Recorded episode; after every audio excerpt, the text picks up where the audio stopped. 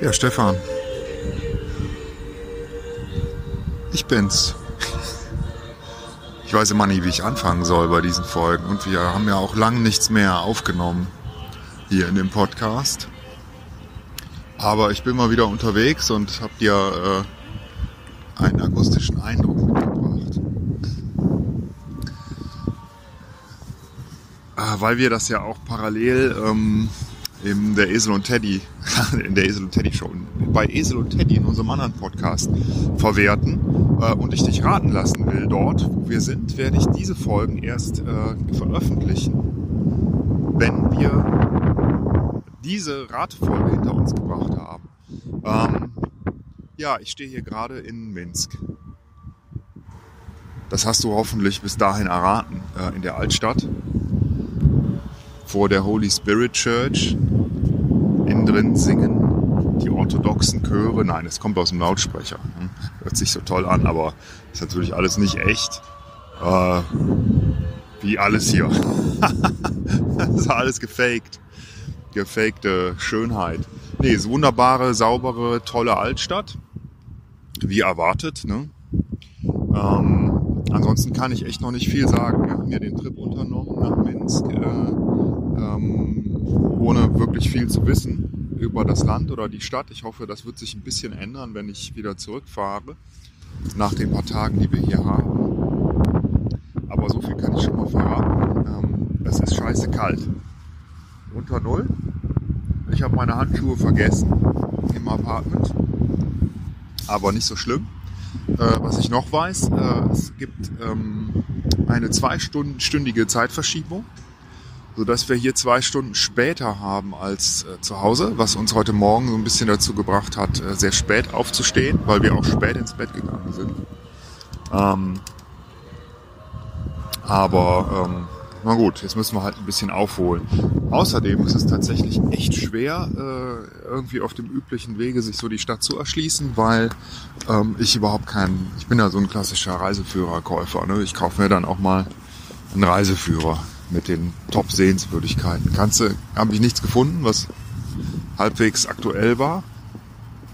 Also muss ich mich jetzt völlig auf, auf das Internet verlassen. Das ist allerdings hier prinzipiell auch kein Problem. Ne? Also du hast die normalen Cafés hier in der Altstadt.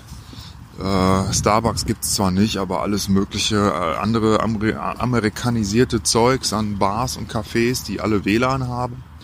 Ähm, das ist auch nicht irgendwie eingeschränkt oder so. Das funktioniert alles wunderbar und äh, ich habe mir hier mit Google Trips zum ersten Mal so ein bisschen so ein paar Spots rausgesucht, die ich oder die wir hier so ablaufen und besuchen wollen. Und die Kirche war jetzt der erste in der Altstadt. Wir wohnen nicht weit entfernt.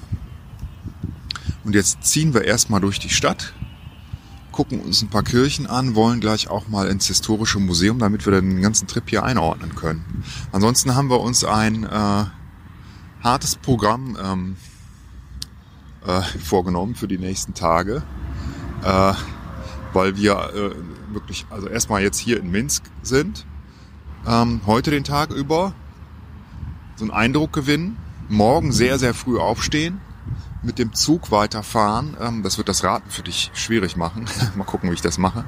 Ähm, ob ich überhaupt genug Geräusche finde, weil das ist auch hart. Äh, dann fahren wir weiter nach äh, Brest ähm, mit dem Zug, vier Stunden. Brest ist äh, südwestlich von Minsk. Minsk ist ja so ziemlich äh, in der Mitte von Weißrussland. Ähm, zwei Millionen Einwohner, Weißrussland insgesamt 10 Millionen, also hier konzentriert sich natürlich alles. Brest ist ein ganz kleines Städtchen mit historischer Bedeutung, fast schon an der polnischen Grenze. Also wir fahren dann wieder ganz nach Südwesten, abends wieder zurück, sind also wirklich den ganzen Tag von 5 Uhr morgens bis abends um, oder bis wieder 1 Uhr morgens am nächsten, übernächsten Tag, nächsten Tag äh, unterwegs.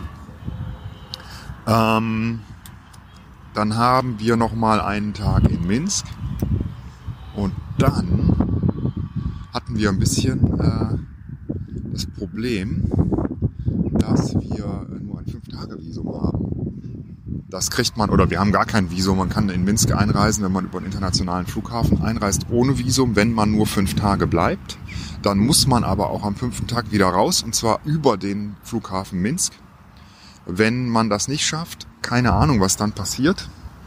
Und wir hatten jetzt ein paar Probleme mit den Flügen, äh, dass die, ähm, äh, weil wir ja so vergünstigte äh, Lufthansa-Flüge bekommen über meinen Freund Eike, mit dem ich hier bin.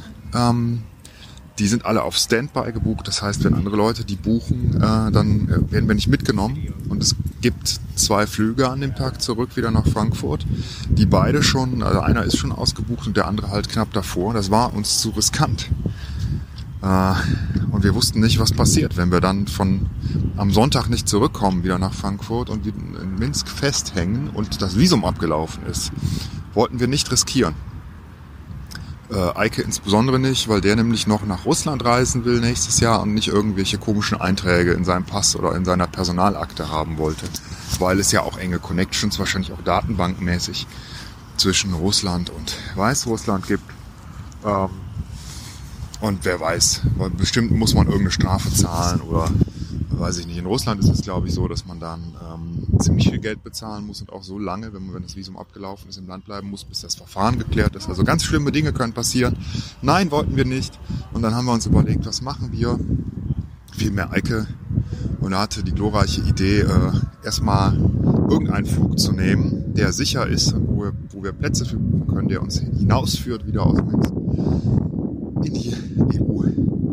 Und äh, deswegen werden wir nach Litauen fliegen. Am Sonntagmorgen, auch wieder sehr, sehr früh, nach Vilnius.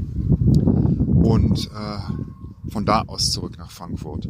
Und weil wir da ein paar Stunden haben, können wir uns die Stadt auch noch angucken. Das heißt, ich kann dir drei Geräusche aus drei verschiedenen Städten senden, hoffentlich, und damit das Raten für dich noch viel schwieriger machen. Äh, mal gucken, was ich mache. Keine Ahnung. Es ist in der Tat einfach hart ähm, und schwierig, markante Sachen zu finden. Das wäre mit Fotos einfacher. Man könnte irgendwelche Ausschnitte zeigen, ne, die schlecht ergoogelbar sind oder äh, die, die aber schon ein paar Hinweise geben. Ja, es ist so tatsächlich keine einfache Aufgabe. Ich habe alles Mögliche aufgezeichnet, alle möglichen Kleinigkeiten und dann gucke ich am Ende, glaube ich mal, was ich draus mache. Ähm, ja, ich hoffe, es geht dir gut während du so arbeitest, ich hier rumschlendere. Ähm